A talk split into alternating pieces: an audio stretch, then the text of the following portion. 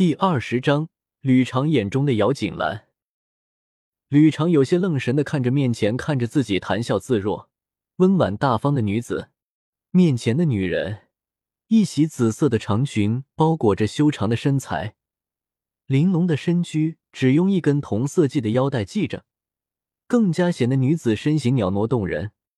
青丝及腰，编成两个半月似的发髻，用两根发髻系在脑后。随着微风起舞，越加清雅动人。而额头上用一串由其他宝石点缀，而中间是一颗混圆的珍珠的链子装饰。这样的装饰不仅凸显了姚锦兰那高贵的气势，同时也更加显得一张小脸白皙细腻，眉如清黛，眼清似泉，朱唇不点而七，断的一副好相貌。二八年华，美人如玉如花。这样的一个姚锦兰脸上，现在脸上挂着一副优雅动人的笑容，从容的看着吕长。从前的姚锦兰总是爱穿着颜色浓烈的衣服，显得庸俗鄙陋，而脸上画着的浓浓的妆容，让人连她的样貌也不甚看得清楚。而那不知分寸、毫无廉耻之心的一些作为，是彻底的让那些人从心底里厌恶姚锦兰的。所以在京城里，姚锦兰才会有那么一个名声的。可是现在，看着姚锦兰这样微笑、礼貌的看着自己，吕长是真的有些不习惯。如果不是那个熟悉的、没有改变的眉眼，还有就是国公府姚锦兰的贴身丫头站在身边，没准要说这个人不是姚锦兰，或许吕长都会相信的。姚锦兰就端庄的在哪里，什么话都不说的，任由吕长打量着自己。对于吕长为什么会看着自己，姚锦兰自然非常的明白。这些首饰，吕小姐可以仔细的看看，若有看得上眼的饰品，自可带走，算是锦兰为自己之前鲁莽的行为向吕小姐赔不是了，还望吕小姐不要怪罪。吕长看着姚锦兰，好似还有些回不过神一般。直到姚锦兰的手轻轻拉了拉吕长，他才回过神来，然后微微挑眉，有些不敢相信似的的看着姚锦兰，疑惑道：“你是姚锦兰？如果京城里没有另一个和锦兰同名同姓的人的话，那么姚锦兰说的便是我了。”姚锦兰从容而对，呵呵。吕长闻言倒是呵呵的笑了：“吕小姐笑什么？可是锦兰哪里说错了？”姚锦兰看着吕长那么的笑，倒也不恼，只是云淡风轻的问着：“你好似跟之前不一样了。”吕长有些疑惑的看着姚锦兰，这么的跟姚锦兰说着话，他都觉得好似是在做梦一般的。前一阵还打得两败俱伤的人，可是这个时候居然这么平心静气的在这里聊天。如果是平时那个人说他有一天会和京城里人人都看不起的姚锦兰这么友好的在聊天，他绝对会打爆那个人的头的，因为太侮辱他的人品了。姚锦兰看着吕长，挑眉道：“之前的我是怎么样的？”这个吕长面露尴尬。之前随便怎么说都觉得没有关系的，可是这个时候要他在这个正常人一般的姚锦兰面前讲那些话，吕长发现他还真的有些说不出口。吕长的为难，姚锦兰自然看在眼里。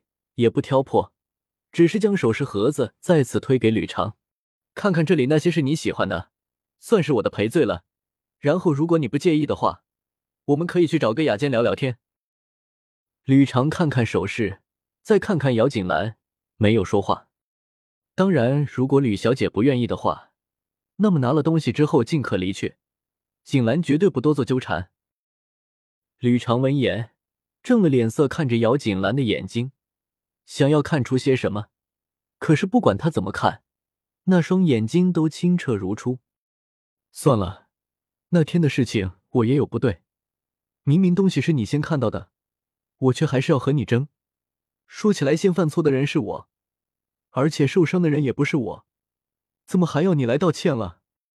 吕长的父亲是兵部尚书，从小教育女儿跟一般人家的方式也不太一样，是。所以一般来说，吕长的性格还是非常爽朗大方的。那天的事情，吕长要是知道了那些首饰是人已经看好了的话，那么他也不会执意非要那些首饰的。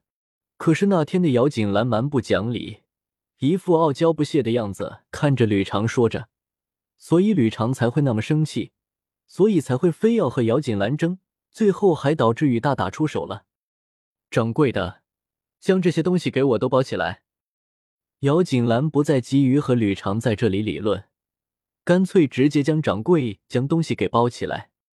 虽然现在的姚锦兰看着好似是斯文懂礼了很多。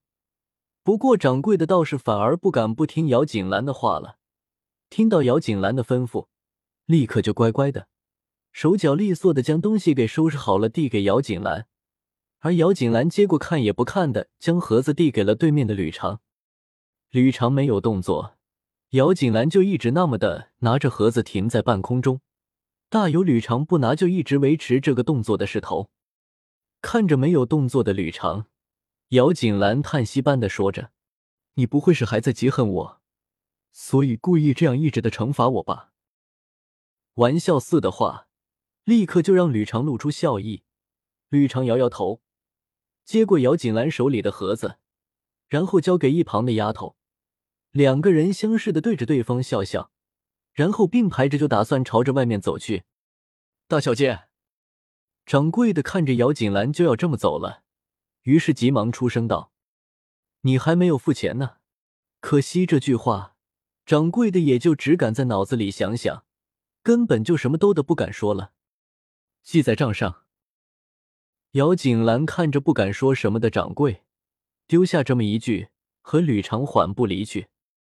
两个人到了街上，也不分散，相携着去了一个酒楼，要了一个雅间。雅间里。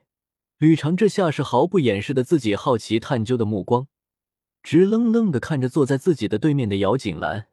姚锦兰也不说话，自顾自的喝着茶，端坐着，任凭吕长怎么看，连眉头不曾眨一下。等了好久，姚锦兰才放下手里的茶水，头也不抬的说着：“再看，眼睛要掉下来了。”你真的是姚锦兰？吕长一双头抬放在桌子上。抬着自己的下巴说着：“京城里，你能再找出一个姚国公府姚大小姐姚锦兰的话，那么我大概或许就不是了。”姚锦兰认真的声音让吕长扑哧一笑，然后站在了围着姚锦兰转了两圈，摸着自己的下巴道：“没准儿我去京城里搜查一番，道还真的可以搜查出另一个姚锦兰来。你要是再怎么继续看着我，我会错觉你是不是爱上了我。”叹了口气，姚锦兰一本正经的说着，吕长顿时好似是吃东西被噎住了一般，随后满是不解的问着：“你怎么和之前那么不一样呢？”姚锦兰不知道吕长对这个问题还要好奇多久，有些无奈的说着：“一个月前的你和今天的你一样吗？而且摔了一跤之后，想了很多，自然会更之前有些不一样了。”摔一跤还有这样的功能？吕长夸张的说着。如果你需要的话，我可以免费让送你一跤。姚锦兰起身，拍拍自己的双手，好不惬意的说着，走两步到了吕长的身边，动动手脚表示自己可以为他效劳。别，这样的改变还是算了吧。吕长将自己的头摇得跟个拨浪鼓一般的。对不起，那天的事情。是我不该脾气暴躁的和你吵的，然后还动手的。这下看着姚锦兰倒也讲理，吕长也很快为自己做过的事情道歉了。吕长就是这样的性格，敢做敢当，有什么想法都会直接的表现出来，是一个真性情的女孩。这样的一个二奶，姚锦兰自然不会和他真正的生气，而且他心里是真的感谢他。如果不是他。他不确定自己还能够重生回到这里不？好了，不愉快的事情我们都不说了，只要你有你不再对我动手就可以了。姚锦兰倒是颇有些戏谑的问着：“怎么会？以后我们就是朋友了。我吕长从来不对朋友动粗的。”听着姚锦兰那么说，吕长害怕姚锦兰还真的就害怕他了，急忙的为自己解释着。不过皱眉眉头看着姚锦兰：“你不会还在因为我打了你的事情生我气吧？如果是，那要不你打回来吧。”两个人待了这么一会儿，吕长倒是觉得姚锦兰是一个很风趣儿的人，所以想要结交为朋友了。他才不喜欢那些虚荣假装、矫揉造作的女人呢，看着就倒胃口。哦姚锦兰看着脸上写着担心的吕长。走到吕长的身边，在他紧张的眼神中，伸出手在吕长的身上轻轻的拍打了一下，然后就朝着门口走去。他出来的时间已经不短了，我们账已经了了，再见。啊，还可以这样呀？吕长抬起头，转身看着已经走出门口的姚锦兰，坦然微笑着，呵呵，这个人还是不错的。等到姚锦兰回到国公府的时候，直接让听云和白嬷嬷先回到云锦兰去了，自己一个人带着玲珑和另外的两个丫头去了老妇人的云归院。此刻的云归院灯火通明，杜氏和姚希韵坐在老妇人的面前，逗得老妇人开怀大笑；而林氏和姚希瑜则是坐在杜氏的下手，只是静静的坐着，脸上带着淡淡的微笑。姚锦兰将这一切都尽收眼底，随后带着自己的人进了屋子里。祖母，孙女儿回来了，特来和祖母请安。回来了？怎么这个时候才回来呀？老夫人有些不悦。这个时候怎么看都有些晚了吧？她一个女孩子家家的，怎么可以在外面待的这么晚呢？不过真正的原因是，老夫人其实一直都不喜欢姚锦兰的母亲陆云的。原因很简单呀，她本来才是国公府的当家主母的，在国公府里威风惯了。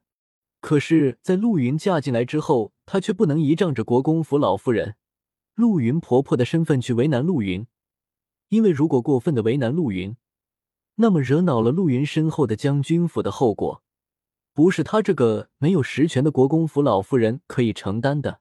这个样子。怎么不让一辈子都威风惯了的老夫人开心呢？